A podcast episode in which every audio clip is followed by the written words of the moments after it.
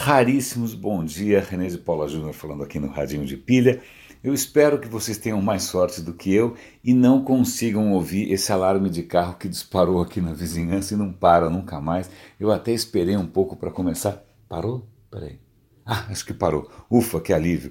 Porque eu estava aqui esperando esse alarme parar para começar a gravar o radinho de hoje. Eu separei alguns, um, algumas coisas para a gente comentar hoje. Uma delas, na verdade, é, é bastante inusitada é uma reportagem, é um vídeo curtinho da BBC que mostra um inovador na África que fez o quê? Uma app? Não, na verdade ele também não fez, não, ele não fez um drone. Não. O que ele fez, na verdade, foi uma, uma máquina relativamente simples. Na verdade, é praticamente um forno, né, feito também, cara, com praticamente com sucata. Para o quê? Para é, desidratar frutas para fazer frutas secas. Acontece o seguinte: na África, a quantidade de alimento, que, de frutas, né, que você desperdiça por falta de condições de armazenamento, de transporte, etc., então é brutal. Então ele, ele improvisou, construiu ali uma estufa, uma máquina maluca, justamente para o quê? Para você secar frutas e uma vez que elas estejam é, é, desidratadas, ao invés de durar só dois dias, elas podem durar dois anos. E o cara lá está batendo perna pela África para tentar divulgar essa invenção dele, que na verdade é relativamente simples.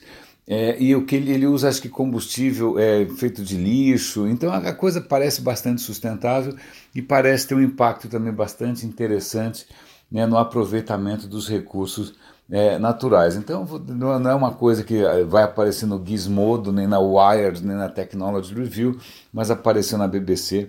Eu já estou feliz. Aliás, uma outra coisa interessante que tem muito a ver com tecnologia, é, mas não da maneira é, convencional, que é a seguinte: é provavelmente você, como eu, é, deve de vez em quando sentir dor nas costas, ou deve sentir que, bom, se bem que eu sou mais velho, mas tudo bem mas o que acontece é que nós sentamos mal e todo, é muito comum as pessoas terem problemas de coluna. Então eu vou dar link para uma reportagem aqui da NPR que conversa com um especialista lá que ele aponta duas coisas que são muito interessantes. A primeira delas é que é mito de que a gente senta mais do que os nossos antepassados.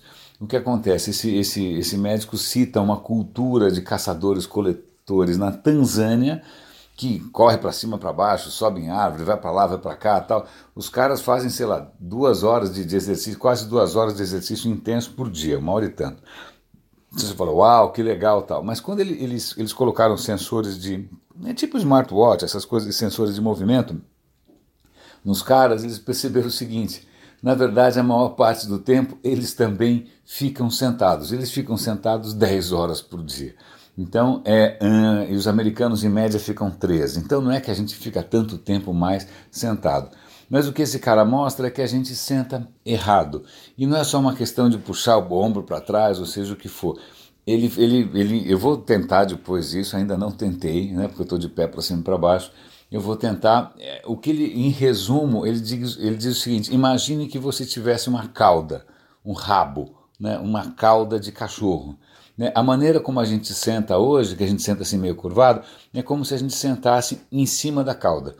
E aí o que ele tenta sugerir, e ele faz ali uma série de, de, de, de, da descrição, não tem nenhum vídeo, não tem nenhuma imagem, é uma descrição de como você teria que sentar como se a sua cauda ficasse para trás, né? não se estivesse sentado em cima da cauda. Então tudo tem a ver com a posição da sua pelvis, com a maneira como você apoia a pelvis na cadeira não tanto com quanto você curva para frente ou curva para trás, ou põe um ombro assim ou põe um ombro assado, tem muito a ver com o quadril, tem muito a ver com a pelvis. Eu vou testar, porque convenhamos, isso afeta todo mundo, todos nós passamos uma boa parte do dia sentados. Se tiver qualquer mudança de postura que seja benéfica, ela é muito bem-vinda. Então, o que mais que eu tenho aqui para comentar com vocês? Tá, tá, tá. Dois artigos que eu achei muito, muito interessantes que têm a ver com inteligência artificial. Um deles é o seguinte: é, eu mencionei outro dia que a pressão é, causada pelos hackers, pelos ataques, é tão grande que os profissionais de segurança da informação já estão tendo estresse, tem gente se matando, né? não tem, é, tem falta de mão de obra porque a demanda é muito alta, quem trabalha com isso vive estressado. Então, uma das esperanças é que de repente inteligência artificial ajudasse esses caras a lidar de uma maneira mais eficiente, com mais escala com relação aos ataques. Pois bem, pois bem, o artigo aqui é justamente sobre o perigo de confiar tanto assim em inteligência artificial. O que ele está contando é que muitas empresas de segurança todas estão dizendo que tem algum tipo de inteligência artificial. Aliás, isso está acontecendo em muitas frentes. Está todo mundo dizendo que tem algum tipo de inteligência artificial mesmo que né, não esteja muito claro quanto ela é sofisticada ou não. Pois bem, o primeiro risco é que, na pressa de lançar um produto no mercado, eles lancem algum produto que tenha sido treinado de uma maneira meio capenga e que aí a gente confie demais num produto que não é tão seguro assim. Essa é a primeira questão.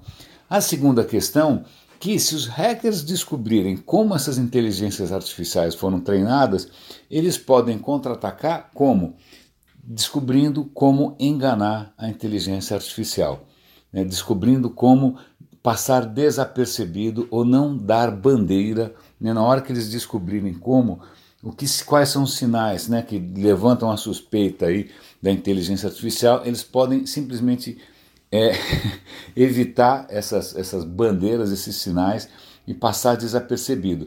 E aí o risco é um risco que é comum à natureza humana, que é confiar demais ou confiar cegamente em alguma coisa que realmente não é tão confiável assim. Então tá aí, fica de um bom alerta, né? Porque todo mundo hoje em dia vem, vem dizer que faz, que tem inteligência artificial, muitas vezes sim ou não.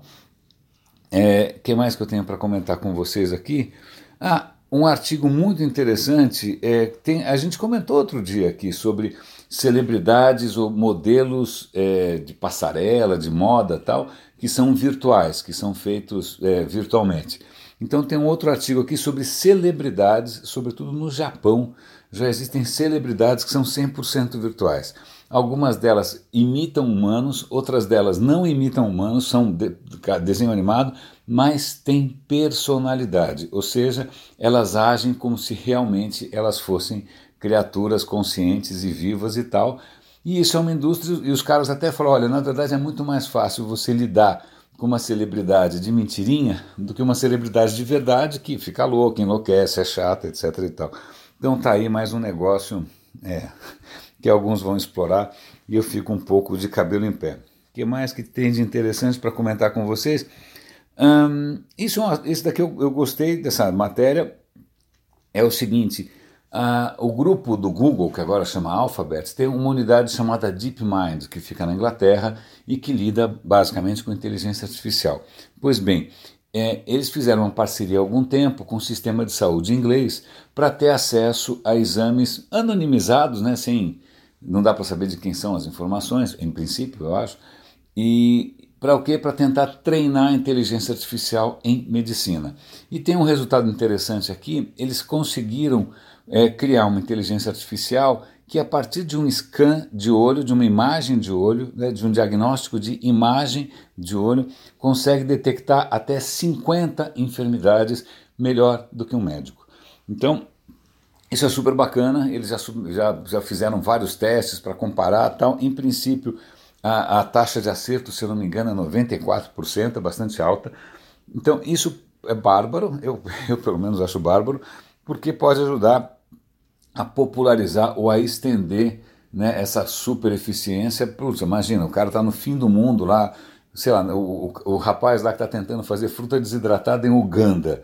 De repente ele não tem lá um oftalmo, mas ele gera uma imagem do olho, manda para uma inteligência artificial e vem o diagnóstico. Eu estou imaginando esse cenário aqui, mas a, a ideia é que você consiga é, é, aumentar não só o alcance, mas também a capacidade de atendimento porque isso é uma, uma, um fato que aparece na reportagem, como a população está envelhecendo, tem cada vez mais gente precisando fazer exames oculares é, e os médicos não dão conta, porque é um exame que demora tempo, requer muita atenção, etc. Então, automatizar isso pode ajudar não só a dar conta desses problemas, mas também detectá-los mais cedo. Então, eu achei isso extremamente é, interessante. Agora, bom, falei bem do Google, vamos falar um pouco mal, que é o seguinte: isso está aparecendo em várias, é, vários veículos por aí, porque uma, uma dessas empresas de, de jornalismo, a Associated Press, descobriu o seguinte: vamos imaginar que por alguma razão qualquer você não queira que o Google saiba onde você está. Aí você vai nas configurações e lá tem uma configuração assim: desligar o histórico de localização. Aí você desliga isso e acha que está tudo bem. Na verdade, não. É, é esse é o problema. O problema é que essa configuração é enganosa. É enganosa, por bem ou por mal, seja lá o que for. Você desliga isso e acha que está tudo bem. Não, na verdade existe uma outra configuração escondida e esses artigos todos, eu vou dar o link aqui, eles ensinam como você acessar essa configuração escondida, para aí sim o Google parar de rastrear onde você está. E aí a, a treta aqui não é tanto.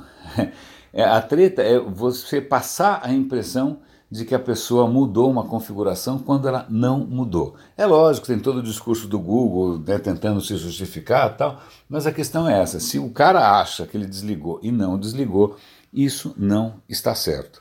É, um outro artigo meio, meio preocupante aqui é bastante é, desconcertante, que é o seguinte: é, o que eles estão dizendo é que o, o, aplicativos e sites podem estar registrando, sem que você perceba, o tempo todo, várias coisas é, do tipo como você segura o seu telefone, em que ângulo você segura o seu telefone, como você se movimenta, como você interage com a tela, como você mexe com o mouse, como você mexe com o teclado, como você digita, registrando isso o tempo todo. Por quê? Né? Por que, que os caras querem registrar tudo isso? Para garantir que você é você. A ideia, sobretudo em sites de banco, sites transacionais, é que essas informações que estão meio na categoria de biometria, porque tem a ver com o seu corpo, como o seu corpo funciona, elas ajudariam a identificar você. Então, se de repente o cara vai entrar no aplicativo de banco e a maneira como ele clica, a maneira como ele digita, a maneira como ele segura o celular for diferente, o banco pode suspeitar. Aliás, parece que a taxa de acerto é de 90 e tantos por cento, né? É, que não é você que está fazendo a operação. Mas a questão é a seguinte: mesmo que sejam dados aparentemente inofensivos, né, é meio assustador saber que isso está sendo recolhido sem te avisar. Né, sem te avisar. E para que mais isso pode servir? Né, para que mais isso pode servir? Lembre-se, tudo aquilo que pode servir para te identificar de uma maneira inequívoca é um risco à sua privacidade, é um risco à sua segurança. Lembre-se, existem países que realmente são muito duros com relação à liberdade individual. Então, tá aí, então vários aplicativos estão fazendo isso. Não existe aparentemente nenhuma legislação que regule esse tipo de coleta de dados, de biometria. Então é meio velho oeste mesmo. Então a gente está realmente exposto. Tem mais alguma coisa aqui que eu queria comentar com vocês. O que, que é? Ah, é completamente inusitada, é completamente inútil, mas é divertida. A questão é a seguinte: se você pegar um pacote de macarrão de espaguete, aquele que é bem fininho, tal, pega ele antes de cozinhar seco, né, do jeito que está. Se você segurar ele pelas pontas e dobrando, dobrando até que ele quebre, parece, eu não testei, você pode testar. Parece que é impossível você quebrar ele ao meio. Ele sempre quebra em mais de dois pedaços. Eu nunca testei isso, nunca fiquei quebrando, não me lembro de ter feito isso. Mas acontece que isso é tão intrigante que parece que mesmo o Richard Feynman, que é um dos maiores físicos de todos os tempos, prêmio Nobel, ele já passou uma tarde inteira quebrando macarrão e tentando entender por que diabos o macarrão não quebra no meio. Aparentemente foi preciso que um outro prêmio Nobel, é, um outro físico prêmio Nobel, conseguisse entender o que estava acontecendo. Acontece que quando você vai tensionando o macarrão e ele finalmente rompe, isso produz uma onda de choque que provoca outras rupturas certo? Então se propaga essa onda de choque da ruptura e isso é suficiente para que o, o, macarrão quebre em outras partes.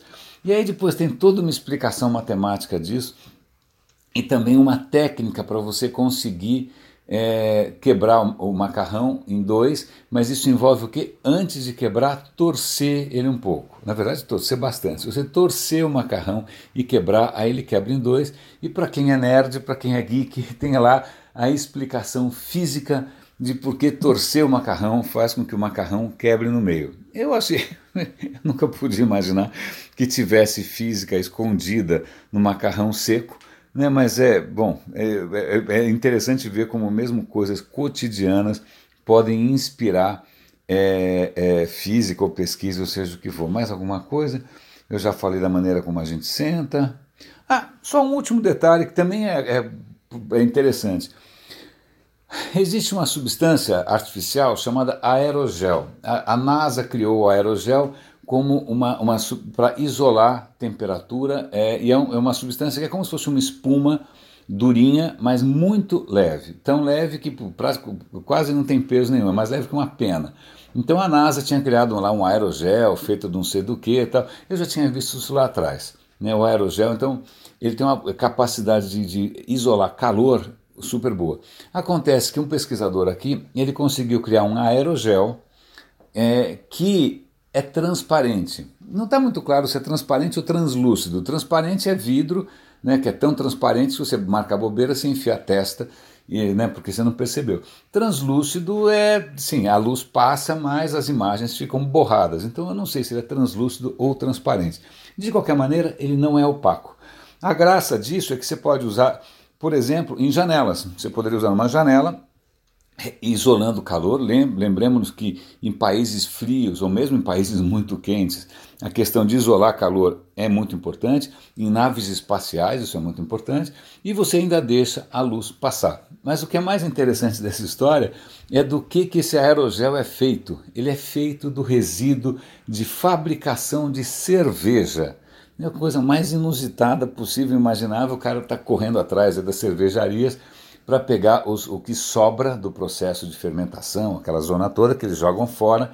Então, esse material, está vendo que é um dejeto barato, ele pode revolucionar a construção civil na medida em que você consegue fazer isolamento térmico, é, não só de uma maneira barata, mas também transparente, mantendo né, uma aparência legal num ambiente interessante. Raríssimos. Então hoje demos vários, um, foi um passeio bastante inusitado envolvendo frutas secas na África, vidro de cerveja, um monte de coisa estranha. Espero que tenha valido a pena. É, um grande abraço aqui, René, aqui no Radinho, e até amanhã.